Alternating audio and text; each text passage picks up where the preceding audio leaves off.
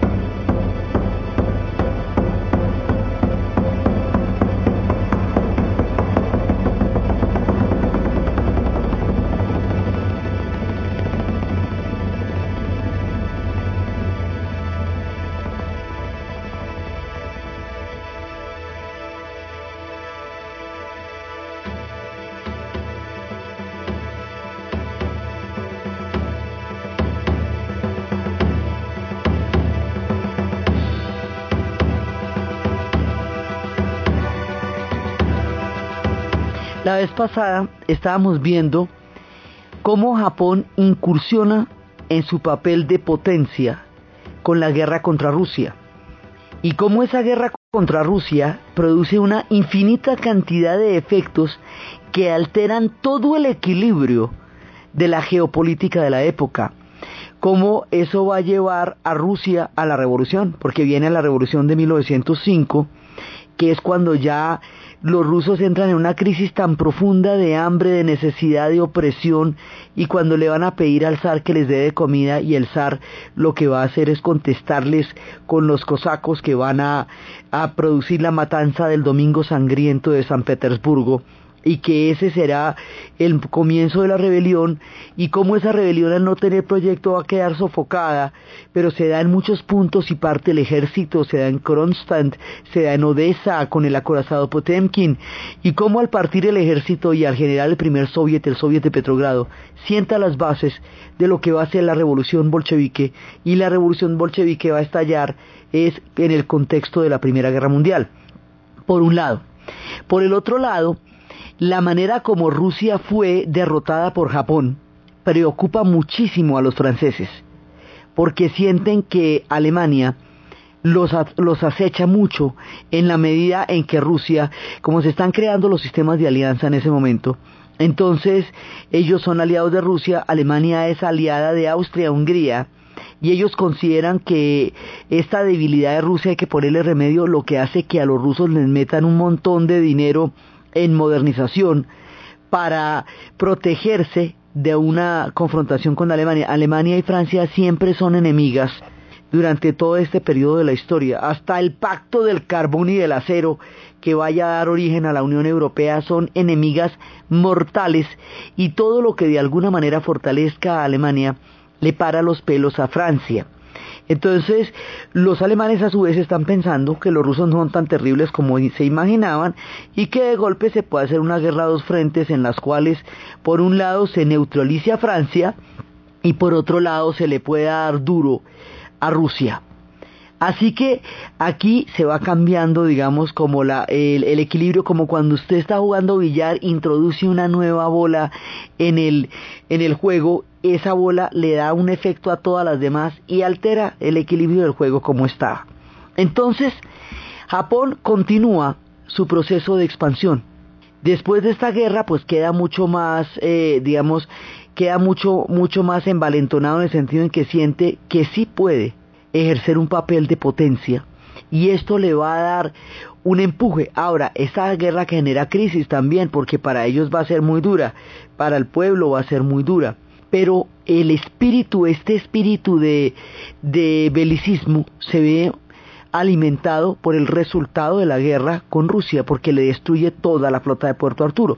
Entonces habíamos visto cómo Japón se va volviendo cada vez más imperial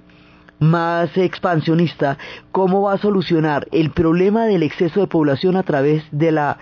de por un lado de las migraciones forzosas, es decir, de las deportaciones de millones de japoneses al Brasil y al Perú, por otro lado, a través de la expansión, viendo cómo su proyecto industrial necesita de las materias primas que se producen en la Manchuria, lo que hace que China esté en la mira de los planes de expansión del Japón. Entonces Japón se va a meter en la Primera Guerra Mundial. Japón se mete en la Primera Guerra Mundial del lado de los aliados, es decir, del lado de Francia, del lado de Inglaterra, se mete para pescar en río revuelto. Se mete porque como la guerra es contra Alemania y Alemania tiene unos territorios en el Pacífico, pues de pronto se puede hacer con esos territorios. Se mete porque dentro de su proyecto de expansión la Primera Guerra Mundial coincide con sus intereses y como los que se están expandiendo son, eh, digamos, están dentro del proceso de la Alemania, porque Alemania se ha convertido en un Estado nacional y ha empezado un proceso de expansión y de reparto de un mundo que ya estaba repartido. Y se levanta a codazos y a dentelladas a disputarse lo que se habían repartido Inglaterra y Francia. Y eso la va a llevar a unas islas del Pacífico que a Japón también le conviene. Entonces Japón, viendo que puede sacar las tajadas de lo que antes fue de Alemania, se mete en la Primera Guerra Mundial de una manera tangencial, pero logra territorios. Al meterse en la Primera Guerra Mundial, le pasan varias cosas. La primera es que a ellos no les asusta esa guerra de trincheras porque ya la tuvieron. La guerra con Rusia tiene un episodio de guerra de trincheras que es de los primeros que se registran, pero cómo quedaban tan lejos. Entonces eso no, el mundo no sabe que ahí se están incubando cosas terribles que después llevarán a una guerra muy grande. Por otro lado, sí, efectivamente, se queda con las Islas Marshall, las Islas Marianas y las Islas Carolinas de una vez en una sola sentada, y una de ellas es una, una, en una de esas hay una base en China, que de una vez le sirve para poder empezar a entrar en la China. O sea que el proyecto de expansión se ve beneficiado por la Primera Guerra Mundial. La Primera Guerra Mundial a ellos no les cuesta lo que les costó a los ingleses ni a los franceses, ni a los alemanes. Ellos no fueron a Verdún, ellos no fueron a Somme, ellos no murieron en los campos de Francia, ellos no vieron el horror, ellos no vivieron el trauma del suicidio de la razón, porque entre otras cosas la razón que ellos tienen es una razón distinta a la razón occidental. Entonces la Primera Guerra Mundial no significa el escarmiento, no significa la, el dolor, ni la herida tan profunda que va a ser para los europeos, para Japón, porque las circunstancias de Japón son totalmente distintas, porque su relación con esa guerra es muy diferente y es muy tangencial. Entonces no experimentan el, digamos, la lección histórica no porque la lección histórica hubiera podido siquiera evitar la segunda, pero esa sensación de que algo había salido terriblemente mal, de que un sacrificio inútil, pero costosísimo, había devorado a una generación en los campos de Europa, este vacío que dio origen al surrealismo, esta sensación de que la razón se había suicidado, esta locura que lleva al Dada a replantear desde el principio la origen de la civilización, aduciendo que todo había salido mal. Esta sensación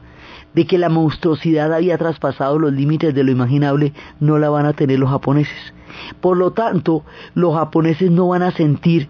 que en algún punto sea necesario poner un límite a su proceso de expansión, porque todo lo contrario, lo que van a sentir es que su proceso de expansión está a viento en popa porque lograron lo que querían después de la Primera Guerra Mundial sin el terrible desgarramiento que sufrieron los europeos. El desgarramiento que sufren los europeos es lo que va a hacer que surjan movimientos democráticos también, que surjan repúblicas, es la caída de las águilas, es el fin de las dinastías, de los imperios más autócratas, de los austrohúngaros, de los Hohenstaufen en Alemania, es el fin de toda una dinastía de reyes que habían gobernado durante 600 años en sus casas dinásticas y que eran dueños de la vida y de la muerte. Esto va a llevar al surgimiento de las jóvenes repúblicas en Europa y esto va a llevar a la búsqueda de formas democráticas, va a llevar a la, a la formación de sindicatos, a los movimientos feministas. Un aire libre pensador aparece después de la Primera Guerra Mundial como reacción a los totalitarismos que habían caído con la caída de las águilas ese aire, digamos, liberador, ese aire que va a llevar al frenesí de los rugientes años 20, the roaring twenties, esa época loca del Charleston, ese desenfreno, ese frenesí, toda esa locura en la que Europa experimenta una mezcla de sensaciones entre la barbarie, el horror, la tristeza, la gana de olvidar, la gana de rumbear, todo eso no le va a pasar a Japón. Japón no va a tener sus 20 dorados, Japón no va a tener toda esta necesidad de cambiar, o sea, no se crea ninguna necesidad en el Japón para cambiar el rumbo que han tomado una vez que la casta militar se ha apoderado de la orientación ideológica del Japón después del proceso de modernización de los Meiji, de la transición Taisho y del proceso Showa, que es el que se está dando poco a poco en este tiempo. O sea, no hay ninguna razón. Japón continúa expandiéndose, continúa con sus proyectos de una industrialización acelerada. Su alma se mete en los demonios de Occidente.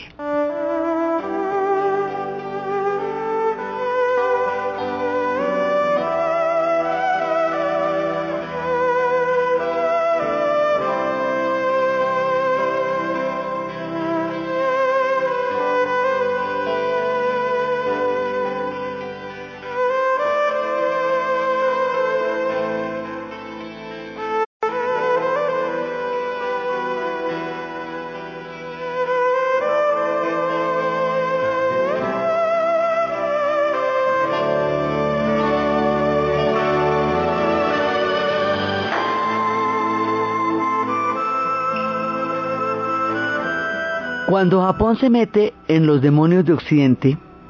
absorbe una parte del discurso sin tomar la otra. Es decir, absorbe el proceso acelerado de industrialización, la sed infinita, voraz e inescrupulosa de expansión,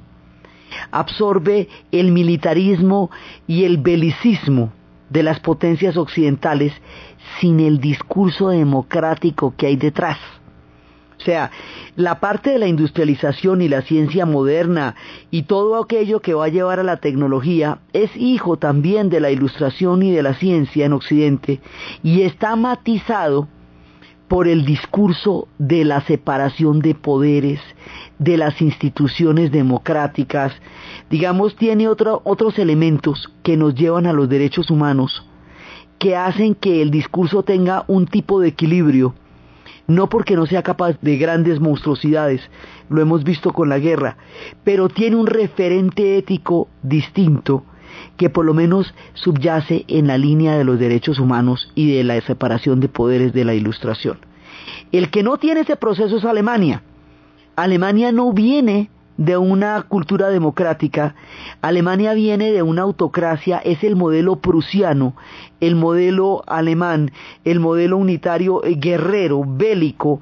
el que le va a dar la unidad a Alemania después de la guerra contra Austria, después de la guerra contra Francia, después de la guerra contra Dinamarca, que son los tres círculos del ángel, en el momento en que Alemania ha surgido como Estado nacional. Ellos van a tomar el modelo alemán, a pesar de que se estén enfrentando con ellos, eh, van a tomar ese modelo alemán que se ajusta más al estilo japonés. Ahora, metidos en un modelo autocrático, con un nivel de industrialización salvaje, con un nivel de expansión voraz, sin el modelo de los derechos humanos ni de la separación de poderes que tiene Occidente, y habiendo abandonado el budismo, que dulcifica, que respeta toda forma de vida, que sigue unos códigos de honor muy estrictos, que de alguna manera hace más amable el alma con la contemplación del zen, con la mirada del instante, con la mirada de uno mismo a través del vacío, con toda esa ceremoniosidad, con todo ese ritual, con toda esa experiencia mística que significaba en el budismo y la variante del budismo zen en Japón, esto queda de lado y el teno va a corresponder al espectro religioso, pero es un espectro religioso militar, Entonces, el culto a la naturaleza, que también es parte del shintoísmo, que es toda la coexistencia con los kamis, no va a ser la parte del shinto que se vaya a intensificar. No, lo que se intensifica es la autoridad del teno. Entonces, aquí hay un discurso tomado de Occidente, pero sin las razones por las cuales Occidente podría dirimir o balancear ese discurso. Y aquí, dentro del Japón, al no tener la protección dulcificadora de Gautama Buda, el discurso se hace voraz en sí mismo. Se hace un proyecto imperial que no conoce ni los límites espirituales del respeto a la vida que tiene el budismo y la variante del zen, ni los parámetros éticos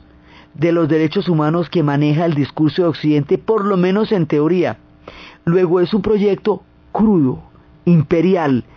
eh, digamos, a gran escala, que nadie va a cuestionar, porque la Primera Guerra Mundial no les ofrece a ellos la lección histórica tan amarga que le ofreció a los europeos. No quiso decir eso, que hubieran aprendido la lección por completo. De haberla aprendido no hubiera habido una segunda, pero por lo menos había un espacio reflexivo sobre el contenido catastrófico de la Primera Guerra Mundial en Europa que no lo hubo en Japón. Así que los movimientos que lleguen procedentes de Europa a Japón, los movimientos feministas, los movimientos sindicalistas, los movimientos libertarios, todos aquellos movimientos que propugnan por una liberalización del Japón también en el nivel de, la, de los derechos y de la vida cotidiana, eso va a ser rápidamente absorbido por el ala militarista que opina que cualquier Cualquier cosa que se oponga a su proyecto militar de expansión es antipatriótica y por lo tanto va en contra del Teno. Entonces, estas, estas líneas, si a eso se le suma el atentado que habíamos visto contra el príncipe heredero, que había sido considerado como una cosa tan innombrable que en la escuela donde surgió el hombre que hizo el atentado sirvieron vergüenza, el gobernador de la provincia renunció, la familia no salió a la calle, o sea, todo el mundo se sentía profundamente avergonzado porque un alumno, un compañero, un hijo de esa ciudad o de ese estado hubiera intentado atentar contra la vida del príncipe heredero. Y un terremoto gigantesco que hubo en esa época hizo que la xenofobia le cayera a los coreanos que habían sido traídos de, como esclavos prácticamente y que tenían movimientos nacionalistas en Corea, entonces hubo xenofobia contra los coreanos. Entonces, poco a poco, un proyecto que era puramente defensivo, era modernizar el Japón para que no se lo tragara Occidente, de una manera tal que Occidente no tuviera nada que decir ni cómo meterse ahí un proyecto que tenía solamente el afán de la supervivencia frente a la voracidad insaciable del colonialismo del siglo XIX, ahora se está volviendo expansionista. Entonces aquí se nos está volteando la arepa, se nos está volteando porque ya no nos estamos solamente defendiendo, ahora ya se están expandiendo. Y en ese quiebre, en el veneno de la modernización, en el engolosine de la expansión, en el ansia de poder, se va desarrollando una arrogancia y se va desarrollando una voracidad que pervierte la dulzura del alma de este pueblo, que al haber abandonado el budismo temporalmente, ha abandonado la parte de su espíritu que le da la belleza. Como ellos tienen esa mezcla de una increíble belleza y una increíble dureza, sin el matiz de la belleza, sin la dulzura del budismo, sin, la, eh, sin el éxtasis de la espiritualidad, esto se va volviendo una cosa muy feroz, porque no queda sino la extrema dureza. Entonces, esa extrema dureza, puesta al servicio del teno, incondicional y ciegamente, con un proyecto pedagógico a gran escala, donde todos los niños tienen que estar repitiendo diariamente, tienen que tener un altar y sobre el altar tiene el decreto de la modernización y tienen una, una especie de cántico del honor del Japón, o sea, la ideologización así poderosa. Todos los niños eh, tienen en la, en, en la fila una hoja de papel negra que tiene la cara depositada en el santuario. Y después de saludar Con un gesto humilde ellos leían las palabras del Teno. Recuerdo que mis antepasados forjaron este país y lo mantuvieron para siempre. Asimismo establecieron las virtudes nacionales por las cuales debéis ser muy leales, tanto al Señor como a vuestros padres, debéis unir vuestras voluntades. Vosotros súbditos debéis venerar a vuestros padres, profesores, a los profesores cariño, a vuestros hermanos, amar a vuestro cónyuge y confiar en vuestros compañeros. Debéis respetar la Constitución, obedecer las leyes y en caso de emergencia dar preferencia a lo público para perpetuar el país. Entonces, si un alumno llegaba y dejaba un lápiz en el santuario o lo ensuciaba, lo grafiteaba, lo tildaban de antipatriota. Aquí se está formando una ideología que eventualmente va a hacer que todo el que no esté metido en esa ideología vaya a quedar excluido, segregado, vaya a quedar directamente señalado por la sociedad si usted no está, todo el mundo no está metido en la onda del teno. Y esa manera de entender el teno, esa manera de reforzar el shintoísmo, esa manera de hacerlo un pensum obligatorio de todos los colegios se va volviendo omnipresente en el alma del Japón. Y al volverse omnipresente se va a hacer incuestionada y al hacerse incuestionada se va a convertir en un totalitarismo. Y ese totalitarismo metido en una maquinaria como la que ellos tienen se va a volver imparable. Y una vez que se vuelva imparable va a echar a andar esta maquinaria y lo va a llevar a una confrontación primero con la China que es por donde empieza la guerra para Japón y luego a un proyecto de expansión cada vez más ambicioso que lo va a llevar por toda el Asia y es en ese, en ese momento donde ellos se van a meter en aquello que va a engendrar su propia destrucción y una infinita cantidad de sufrimiento para todos los pueblos que estén en el camino de esta era de expansión.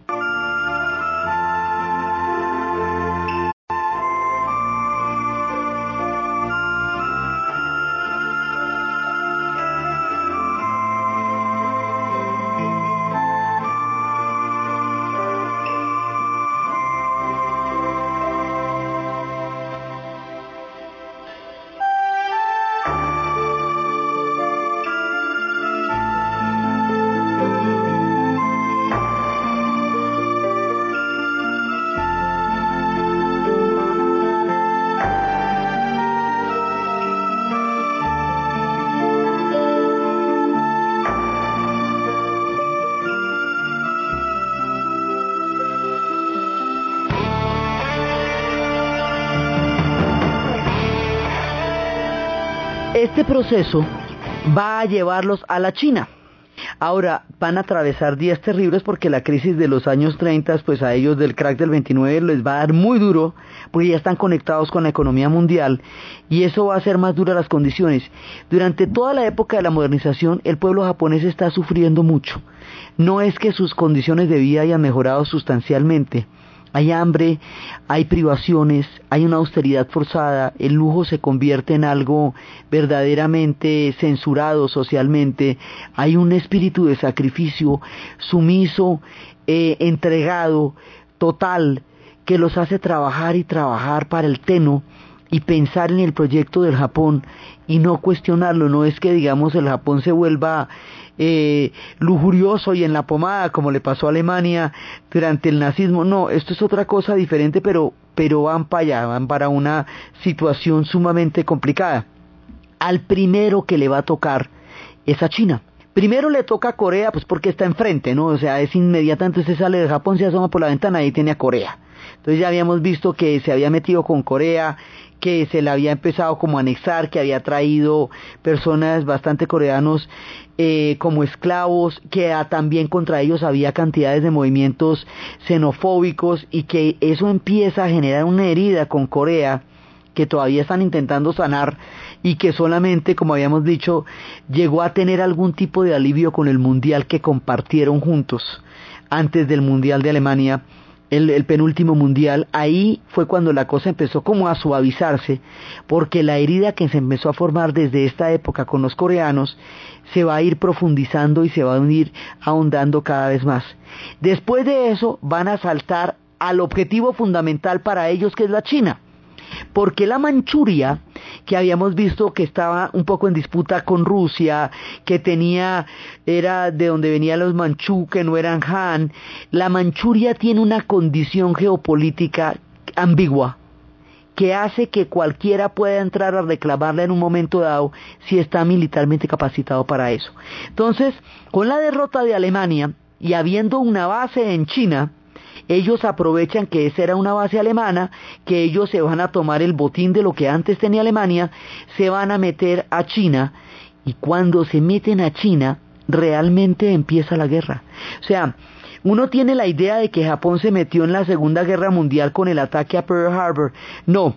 Japón se metió en la Segunda Guerra Mundial con el ataque a China mucho antes de que la Segunda Guerra Mundial hubiera empezado fue en 1931, cuando por un incidente más bien hechizo, más bien inventado, muy del corte del que se había inventado Alemania para poder invadir Polonia, aquí se meten en uno en el cual acusan a los chinos de haber saboteado una vía férrea y que decía que esto era una rebelión y en ese proceso los, los van a sofocar, van a sofocar la rebelión y ahí van a encontrar la manera de meterse en la China.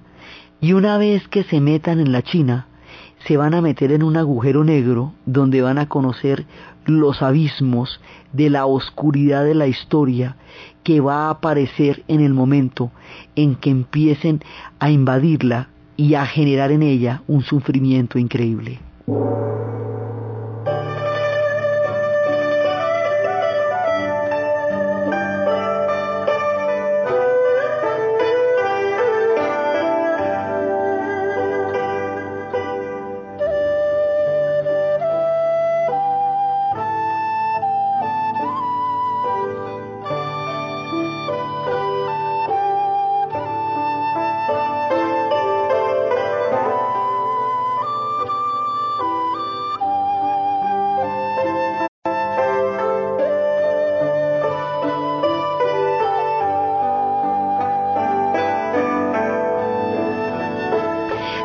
China a todas estas se encontraba totalmente atomizada por las guerras del opio,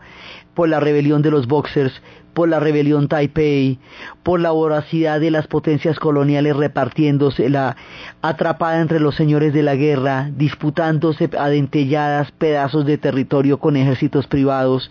llevada del hambre, resquebrajada en su proyecto confusionista que había hecho crisis sin dejar un sistema valorativo que fuera capaz de compararse con él. O sea, China estaba llevada del que la trajo. Y esa situación de extrema fragilidad de China se le antoja a las potencias de la época como una gran y gigantesca papaya que todos quieren partir, porque la cantidad de recursos que tiene China en ese momento le sirven a todo el mundo para sus procesos de expansión, de colonización o de industrialización o todos juntos. Entonces China se hace extremadamente vulnerable cuando los tiburones rodean los mares de la China y esto va a hacer que la despedacen en últimas. Por eso es que ellos hoy por hoy son tan increíblemente cautos y tan, digamos, tan contundentes en su política interna porque las que vivieron en esa época fueron las peores. Entonces se van a meter los japoneses en la China empiezan en 1931 y ahí es cuando habíamos hablado de la trágica figura de Puyi, Puyi era el señor de los diez mil años, era el último emperador, era un emperador manchú, que al llegar el momento en que le tocaba reinar, se acabaron las dinastías en China, que eso es ser uno muy de malas, hombres. Si las dinastías llevan más de cuatro mil años, ¿cómo le van a acabar a usted? Eso ya mucha mala suerte. Entonces ahí es cuando se declara la república, y cuando se declara la república este hombre no viene siendo nada desde 1912 ni va ni viene y es un playboy ahí como sin proyecto. Todo eso es lo que se muestra en el último emperador de Bertolucci. Pero cuando los japoneses lo llevan como emperador de la Manchuria, rebautizan la Manchuria como Manchukuo y prohíben la enseñanza del chino, imponen la enseñanza del japonés consideran que su proyecto de expansión es tan legítimo, tan civilizador y tan grande que la rebelión que los chinos puedan tener ante la invasión de los japoneses es en sí misma un insulto porque deberían dejarse civilizar. Desde el punto de vista de los chinos, esto es enseñarle a su mamá a ser hijos, porque acuérdese que la madre de la cultura japonesa es China, aunque los japoneses hayan hecho una síntesis prodigiosa, maravillosa y única de las influencias, originalmente los duros eran los chinos, entonces, que los japoneses les vengan a echar el cuento a los chinos de que los están civilizando porque los invaden,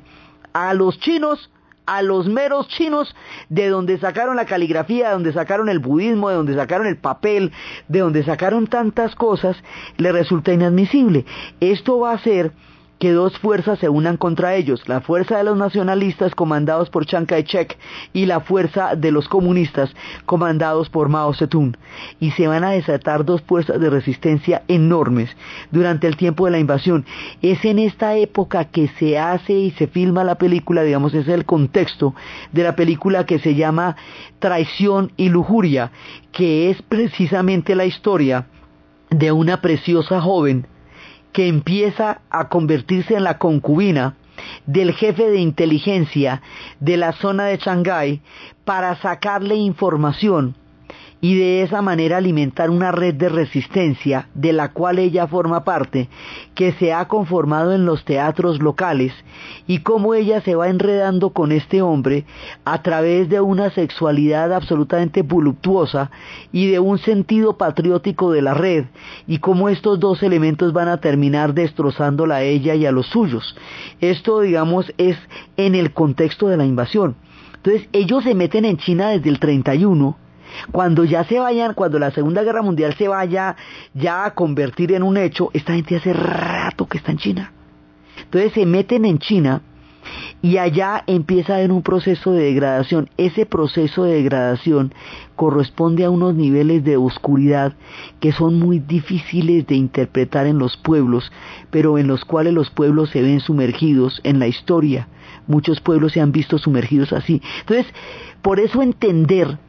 desde el alma japonesa, donde se produce la mutación, que los lleva a hacer las cosas tan terribles que hicieron en China, es tan difícil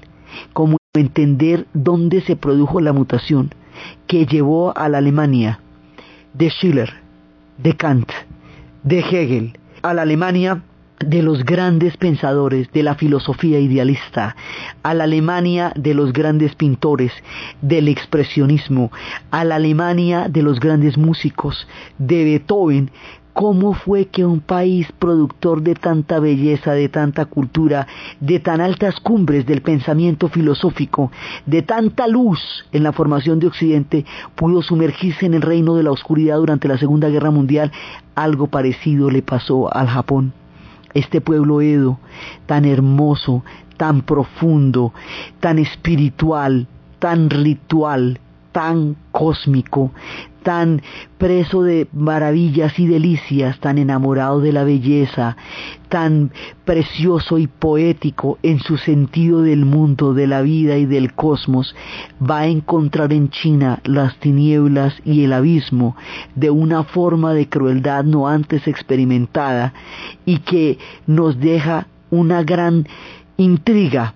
y un horror y un espanto sobre qué pudo pasar, qué les pasó en China para que hicieran lo que hicieron, que salió tan terriblemente mal en este proceso de modernización, en donde su alma perdió los rumbos del honor bushido, en donde su alma perdió los rumbos de la ética del zen, en donde su alma se contaminó de los espíritus belicistas de Occidente y se dejó llevar por una aventura totalitaria que en últimas los llevaría a la más absoluta destrucción más adelante. Pero ellos se meten en China y se meten en China en unas condiciones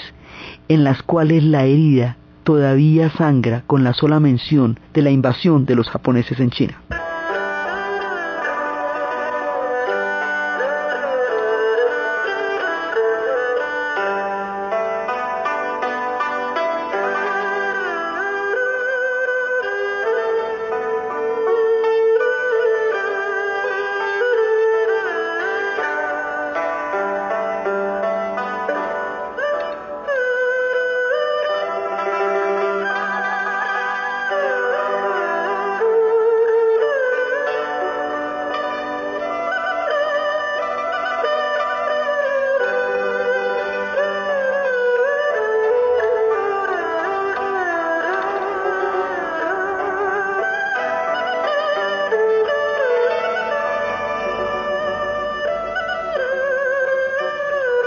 Lo que pasa en China? Es una invasión escalonada.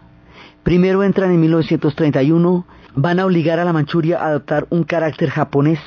van a nombrar a este emperador como un títere, Puyi, por su parte, como si no era un emperador ni un señor del cielo, no era nada, se deja endulzar el oído por el proyecto imperial japonés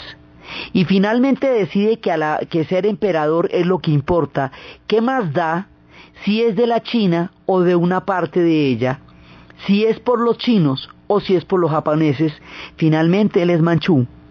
Y como es manchú, esa no es una linaje que venga del corazón del pueblo chino, sino de la periferia. El corazón del pueblo chino es Han. Como la mujer de él sí es Han, ella la tiene clarísima. Ella sabe para dónde va la maniobra, pero ella no, pues su voz no será escuchada en ese momento. Entonces entran por la Manchuria. Cada vez se van más enterrando más y más en China y se van a producir episodios absolutamente aterradores, como el bombardeo a la ciudad de Shanghái. Y ese bombardeo, que es antes del Guernica, es pocos meses antes del bombardeo del Guernica, se convierte en el primer bombardeo a una ciudad sobre población civil. Por un lado, por otro lado, en Nankín mataron 400.000 personas en una incursión. Violaron a todas las mujeres que encontraron hasta el punto en que hubo que esconderlas la masacre de Nankín fue de unas dimensiones inimaginables. Algunos misioneros lograron salvar 200.000 personas con una, digamos, con una coartada diplomática, pero la cosa fue verdaderamente terrible. Nankín es un incidente que está manchado en la sangre de la historia y que todavía no ha recibido como digamos todo el veredicto de lo que va a ser. Ahora, el pueblo japonés está totalmente gobernado por la ideología del Teno y del Shinto después del Teno, lo que hace que no se sepa. El pueblo japonés no va a conocer la verdad de lo que están haciendo en China, porque lo que va a pasar es que los periódicos van a estar totalmente controlados. Los pensums escolares estaban totalmente controlados por la Casa Imperial. Va a haber un efecto de cobertura tal, de, digamos, como de, de, censura que el pueblo japonés no se da cuenta. Esto es uno de los episodios más difíciles en la historia del Japón porque aún hoy hay mucha oscuridad sobre el tema de lo que pasó en China. Aún hoy eso no se enseña en los colegios, mientras que en China sí se enseña permanentemente. O sea, los chinos tienen el registro de esto en su corazón y en su vida cotidiana, y de ahí hay una profunda animadversión hacia lo japonés.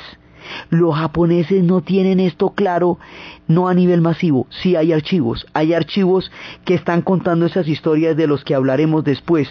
pero el pueblo japonés en su conjunto no tiene la memoria colectiva del registro de lo que pasó en China. Los chinos sí, y mientras no haya un perdón diplomático de la Casa Imperial a la China actual, esas relaciones están marcadas por una profunda amargura y unas gravísimas fisuras. Entonces, el incidente, el, el horror de Nankín,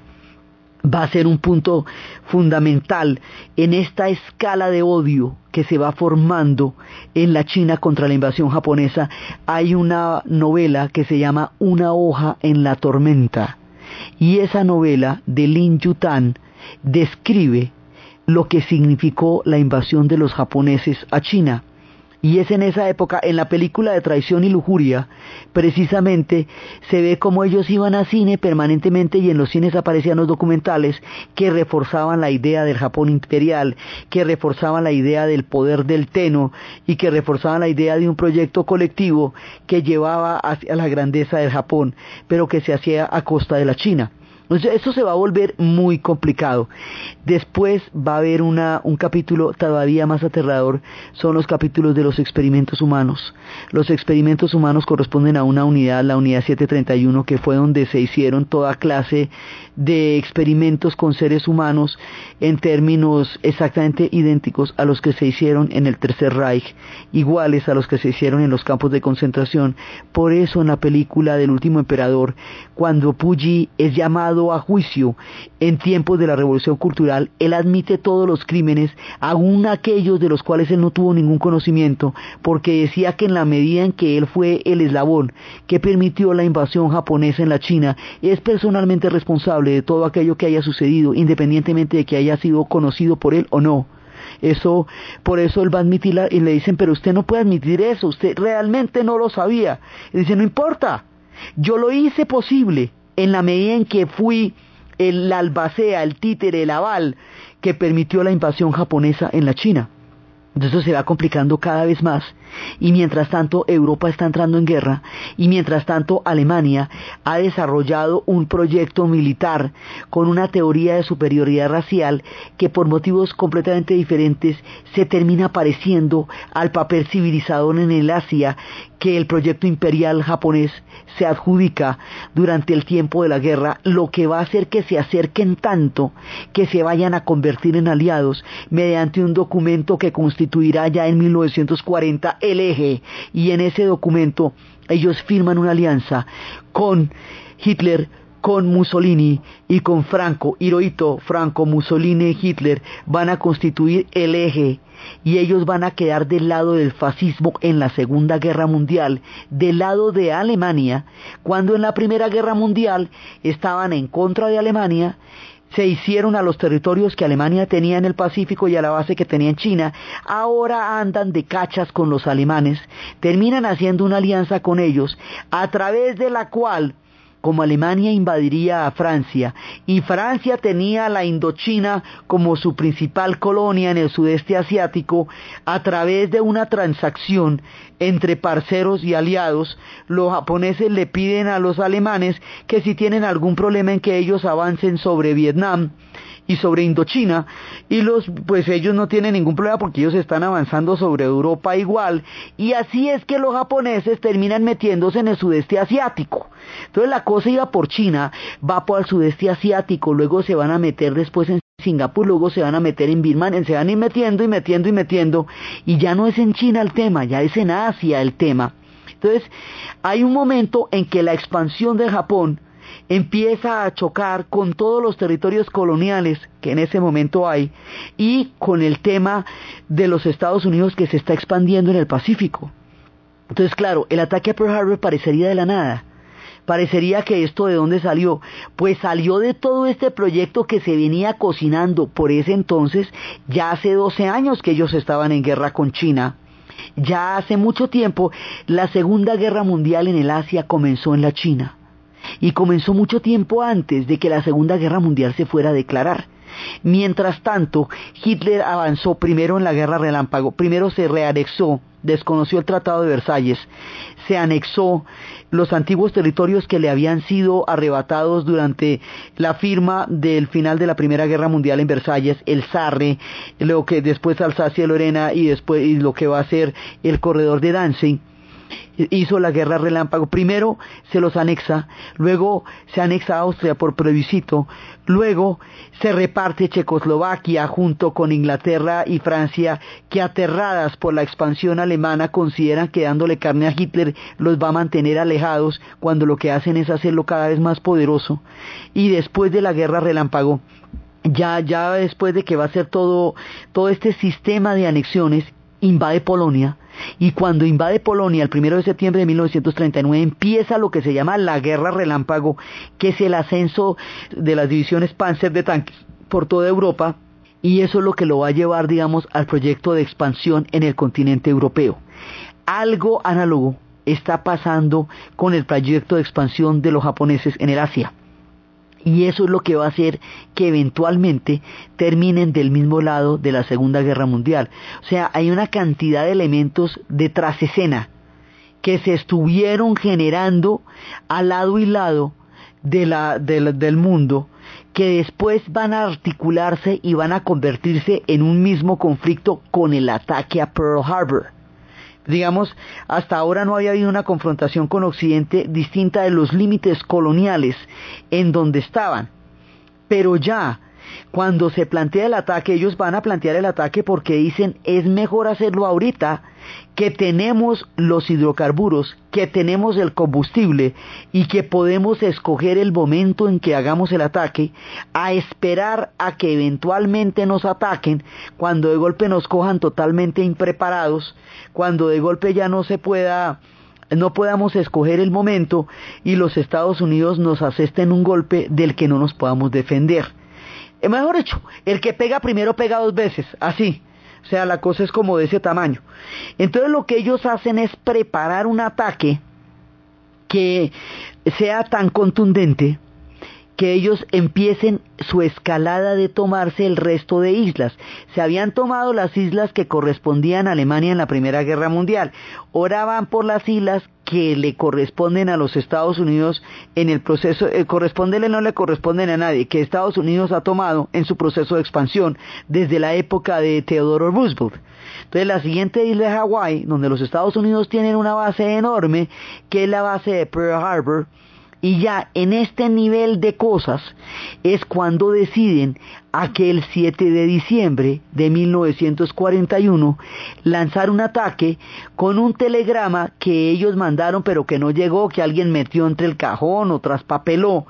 y que avisaba del ataque, pero al no llegar el telegrama, el ataque se presenta como algo aleve, algo que nadie se imagina, y va a ser llevado al cine infinitamente, infinitamente, una cantidad de miniseries de aquí a la eternidad, la enfermera mona con el soldado que sale, bueno, esto sí que lo van a dramatizar, como si fuera casi que lo único que hubiera ocurrido en la Segunda Guerra Mundial. Esto lo que es es importante no reviste los niveles de tragedia de los bombardeos sobre las ciudades europeas, ni el desgarramiento que sufrieron los asiáticos, ni de la posterior destrucción absoluta de los pueblos que se metieron en el conflicto, ni de lo que sufrieron los rusos, ni nada por el estilo. O sea, esto no se parece a lo que pasó en Bielorrusia, ni se parece a lo que pasó en Dresden, ni se parece a lo que pasó en Londres. Lo que pasa es que sucede allí donde se filman las películas, en Hollywood, y va a ser llevado infinita, reiterada, una y otra vez al cine, hasta que parezca que la Segunda Guerra Mundial se, se trató del ataque a Pearl Harbor. El ataque a Pearl Harbor, lo que es, es la posibilidad real de que los Estados Unidos entren en la guerra, que no podía darse de otra manera porque Roosevelt le estaba pidiendo al pueblo americano eh, durante la hora del desespero de Inglaterra, cuando Inglaterra estaba sola defendiendo al mundo, si a mi vecino se le está incendiando su casa, ¿por qué no le presto mi manguera? Pero el pueblo americano no se quería meter en la Segunda Guerra Mundial porque se había visto eh, muy decepcionado de los resultados de la Primera Guerra Mundial en la medida en que tratando de llevar a una paz, lo que hicieron fue presenciar un acto de venganza contra Alemania y eso les hizo sentir que no valía la pena meterse en los conflictos europeos. Ahora que Inglaterra estaba en la hora de la desesperación, que era absolutamente indispensable que Estados Unidos entrara o si no, no habría ya a quien defender, ocurre el ataque a Pearl Harbor. Entonces el ataque a Pearl Harbor lleva la coyuntura que permite ante la opinión pública americana la entrada de ellos en la guerra. Por un lado, Japón desconoce totalmente la ilimitada capacidad de recursos que los Estados Unidos tiene. Japón es una isla, todo aquello que necesita tiene que importarlo y por eso se metió en la China. Pero no se imagina que se está metiendo con un pueblo que no tiene la guerra en su territorio. Al no tener la guerra en su territorio, sus industrias están a todo vapor. Al estar a todo vapor, su capacidad de producción no se ve alterada por los bombardeos como sí pasa en Europa, no se ve alterada por todas las situaciones que sí está viviendo Europa, luego van a producir y a producir de una manera ilimitada, lo que va a hacer que eventualmente los japoneses no puedan con un enemigo de semejante tamaño, ellos no conocen la dimensión de lo que los Estados Unidos se ha convertido en esos pocos años y cómo se han metido con un tigre gigantesco que se los va a terminar tragando. Entonces la guerra, por un lado, hay una guerra contra los Estados Unidos en el Pacífico por las islas, que es la que tiene todas las cantidades de películas de la batalla de Midway con Toshiro Mifune y todo ese montón de películas. Pero por otro lado, hay una guerra contra Inglaterra en Birmania y hay una, una guerra de invasión a toda el Asia que los está llevando a una confrontación permanente con Inglaterra y Francia y que hay una cantidad de tropas en tierra y una cantidad de acorazados en el mar. O sea, es una guerra total contra Europa y contra el Asia, la que está librando el otrora pequeño Japón. Abarcar semejante marea de la historia los va a llevar a un punto incontrolable de los propios acontecimientos, que es lo que vamos a ver en el siguiente programa. Entonces, desde los espacios de la lenta disolución del mundo precioso del budismo que van a dar paso a los venenos de Occidente, desde los tiempos de la modernización, desde los espacios de las grandes expansiones, desde la aventura bélica que los va a llevar a las oscuridades de la historia, desde el sufrimiento de los pueblos de China que ven aterrados cómo un proceso de expansión pasa por encima de ellos y desde el alma japonesa que se debate entre el desconocimiento y el sacrificio que el pueblo cotidianamente hizo en sus tierras y la arrogancia imperial que los ejércitos desataban en Nankín y en las ciudades de la China, en la narración Diana Uribe, en la producción Jessy Rodríguez. Y para ustedes feliz